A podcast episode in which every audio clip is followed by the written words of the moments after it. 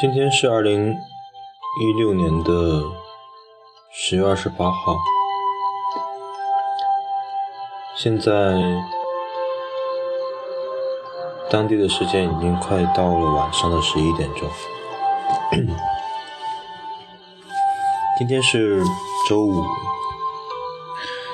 明天和后天应该就是休息的时候，不过。因为到了期末，所以明天还要考试。今天就读一下《旅行的艺术》的对美的拥有的第四节。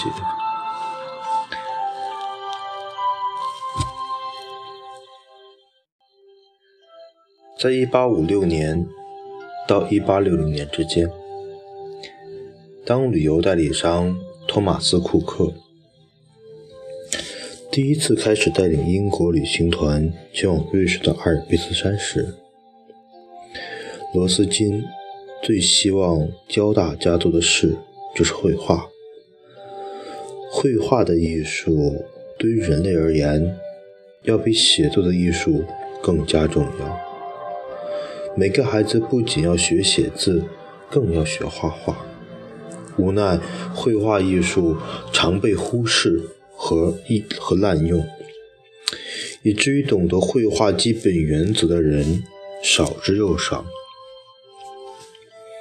即使是博学的教师，也未必知道。为了校正时弊，罗金斯出了两本书，一本是一八五七年的《绘画的元素》，另一本是。一八五九年的透视画法的元素。同时，他在伦敦的工人学院里做了一系列的讲演，在那里，他教授学生，大多是伦敦的手工艺者，有关明暗法、色彩、尺寸、角度和构图等方面的技巧。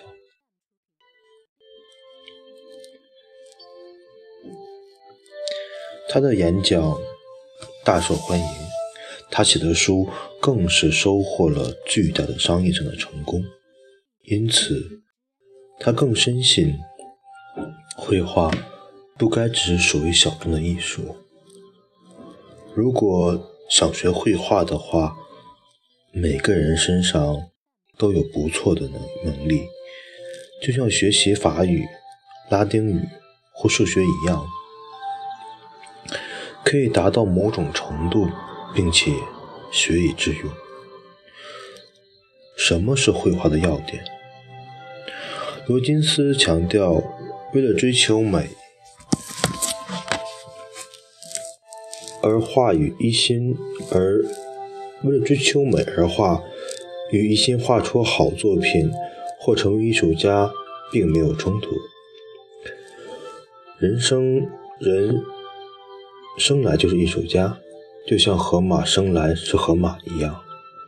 你不能把你自己变成别人，就像你不能把你自己变成长颈鹿。如果他伦敦东区的学生们在完成所有课程后无法画出任何可以挂在画廊里展出的作品，他也并不介意。我的目标并不是把一名工匠。调教成一位艺术家，而是使他成为一名更加快乐的木匠。他在1857年对皇家委员会做了此种表述。他诉苦说，自己远非一个有天赋的艺术家。对于他孩童时代的画画，他嘲讽说，在我一生中。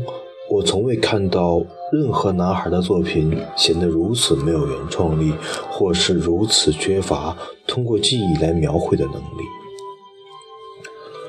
我无法照原样画出任何东西。我画不出一只猫、一只老鼠、一艘船，或一把刷子。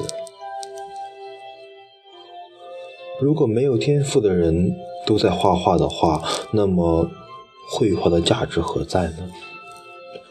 罗金斯认为，罗斯金认为，绘画可以叫我们去观察，不是走马观花的看，而是关注。在用我们的手法再创造眼前的景物的过程中，我们似乎自然而然地从一个以松散的方式观察美的位置，转向了另一个位置。在这个位置上，我们可以获得对美的组成部分的深刻理解，进而获得关于美的更深刻的记忆。一个曾经在工人学院学习过的小商人，转述了罗斯金在课程结束时对他和他的同学们所说的话。现在，请记住，绅士们，我并没有试图去教你们画，只是教你们去观察。两个男人正穿越克拉尔市场。他们中的一个从市场的另一端走出，出去时跟进来时并没有什么差别。另一个注意到了卖黄油的妇女篮子旁边垂下的一些昼夜欧芹，并且带着美的影像离开。这种美的影像在他日常生活中留存多日，不断重现。我希望。你们这样去观察事物。罗斯金认为人们如此少地注意到细节而感到痛苦。他为现代旅游者盲目和匆忙感到痛心，尤其是那些得益于自己在一周时间内乘火车游遍欧洲、游洲欧游遍欧洲的人。我们在旅行时，如果我们放弃每小时走一百英里，从从容容地走，我们或许会变得健康些、快乐些和明智些。世界之大，远超过我们的眼界可以容纳的范围。不管人走得多慢，走得快，他们也不会看到更多。真正珍贵的东西是所思和所见，不是速度。子弹飞得太快，并不是好事。一个人如果他的确是个人，走慢点儿也并无害处，因为它的辉煌根本不在于行走，而在于。亲身体验，有一种标准可以衡量我们是多么习惯于对细节的疏忽。如果我们停下来注视一幅一地的风景，停留的时间约为完成一幅素描的时间，那我们将被认为是反常，甚至是危险的。十分钟敏锐的专注。是描绘一棵树所必须的，而最好看的树也很少能让过路人驻足一分钟。罗斯金认为，假如我们只想旋风似的造访一个遥远的地方，就难从这个旅途得到快乐。正如，如果我们行色匆匆，就无法注意到垂在南边欧前这样的细节。有一段时间，他对旅游业感到非常沮丧。1854年，罗斯金在曼彻斯特向一批富有的工厂老板大声疾呼。你们认为火车旅行其乐无穷？你们已经在豪夫堡森瀑布上架了一座铁路桥。你们在卢塞恩的泰尔教堂旁的高高崖开挖隧道。你们已经破坏了日内瓦湖克拉迪岸。你们在英间英国乡间山谷升起大火。使得那里的宁静匍匐存在。你们在足迹所至的每个地方，造起一堆让人生厌的白色旅馆。你们眼中的阿尔卑斯山，不过是在有熊出没的花园里一根擦过肥皂的柱子。你们爬上去，然后一边溜下来，一边快乐的尖叫。罗斯罗斯金的言辞有些过激，但两处处境却是真实的。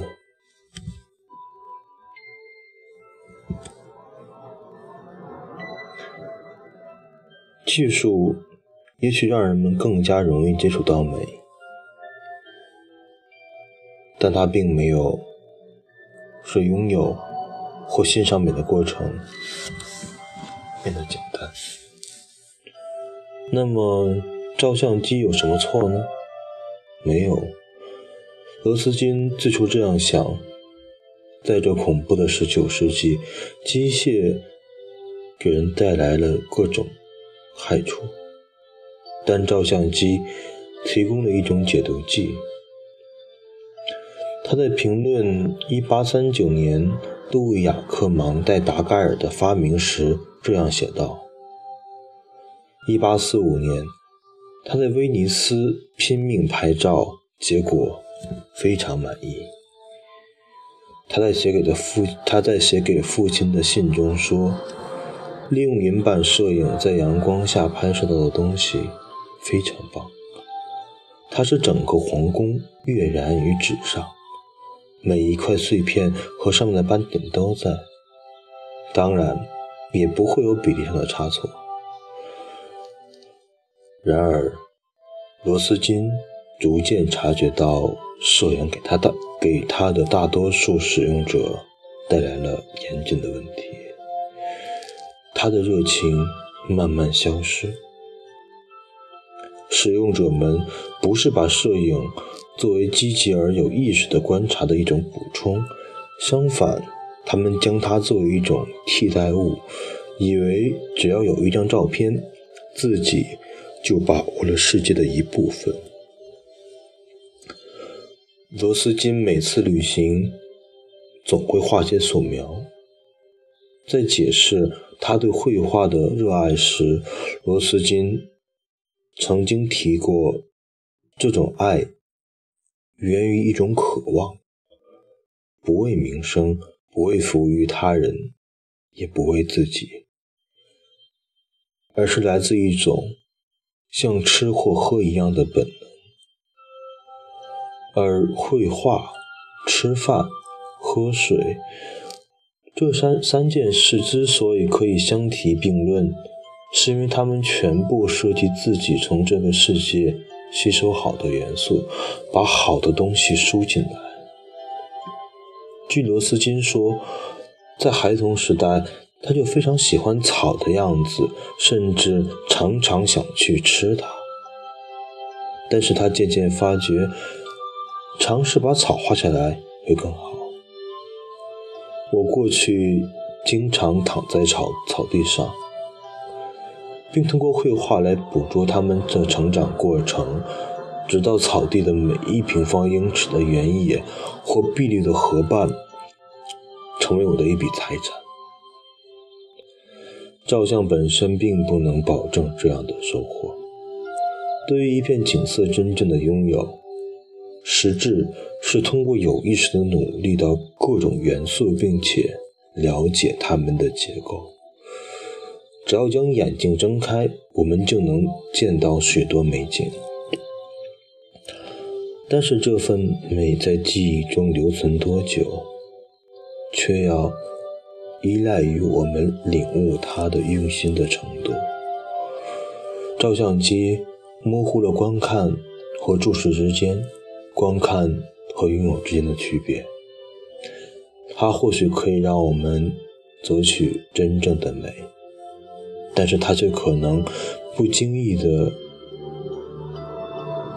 使欲获得美的努力显得多余。照相机暗示我们，只需拍摄一张照片，我们就做完了所有的功课。然而就清晰地了解了一个地方，就必然包含询问我们自己一系列的问题，比如树干是如何与树根相连的？雾是从哪里来的？为什么一棵树的色泽似乎比另一个更深？在素描的过程之中，类似的问题不断出现，并且得到回答。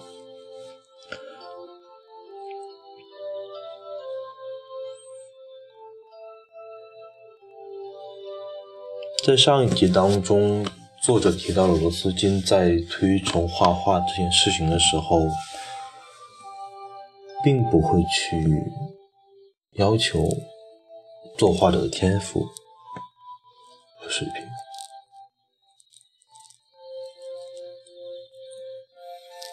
我们可以看到，他很清晰的解释了画画可以怎么样的带领我们去认识到一个地方的美，或者说，通过画画，我们可更可以可以更深刻的了解。一棵树的美，一片草地的美，因为我们为了把它们去呈现在纸上，复制在自己的笔下，我们需要去认真的观察它们之间的结构，它们的美。最关键的是，我们要知道它们的美是怎么样构成的。同时，作者也提到了照相机。其实，在我看来，他并没有对照相机有太多的苛责，而是想说，照相机会使我们去努力获得美的努力。哦，照相机会使我们在付出获得美的努力的时候，让这些努力显得多余。但是，其实我会想说，照相机的所拍摄下来的照片。也会是经过很多角度的选取，不同光影的选择，还有不同景物的选择。虽然拍一张照片的时间未必会比画一张画的肯定比这画一张画的时间短，但是其实有一些好的照片同样需要很长时间的准备，或者说。可能真正好的光线的时间，在一天当中只有那么几分钟，或者说，在好多个可以选取的角度当中，只有那一两个角度是可以真正发现美的。所以，摄影其实也是一门艺术。只是画画的话，它让我们更深刻的去理解了我们所看到的这个世界。因为当我们要把我们所看到的世界呈现出来的时候，我们面对的一张是张，我们面对的是一张白纸。我们要把我们所看到的东西分解成一块一块，再把它们在那张纸上拼起来。在这个过程当中，就加上了一些我们个人的原创的东西在里面。也许画着画着就可以画出我们自己心中的想法，或者说记忆中的美景。今天就到这里。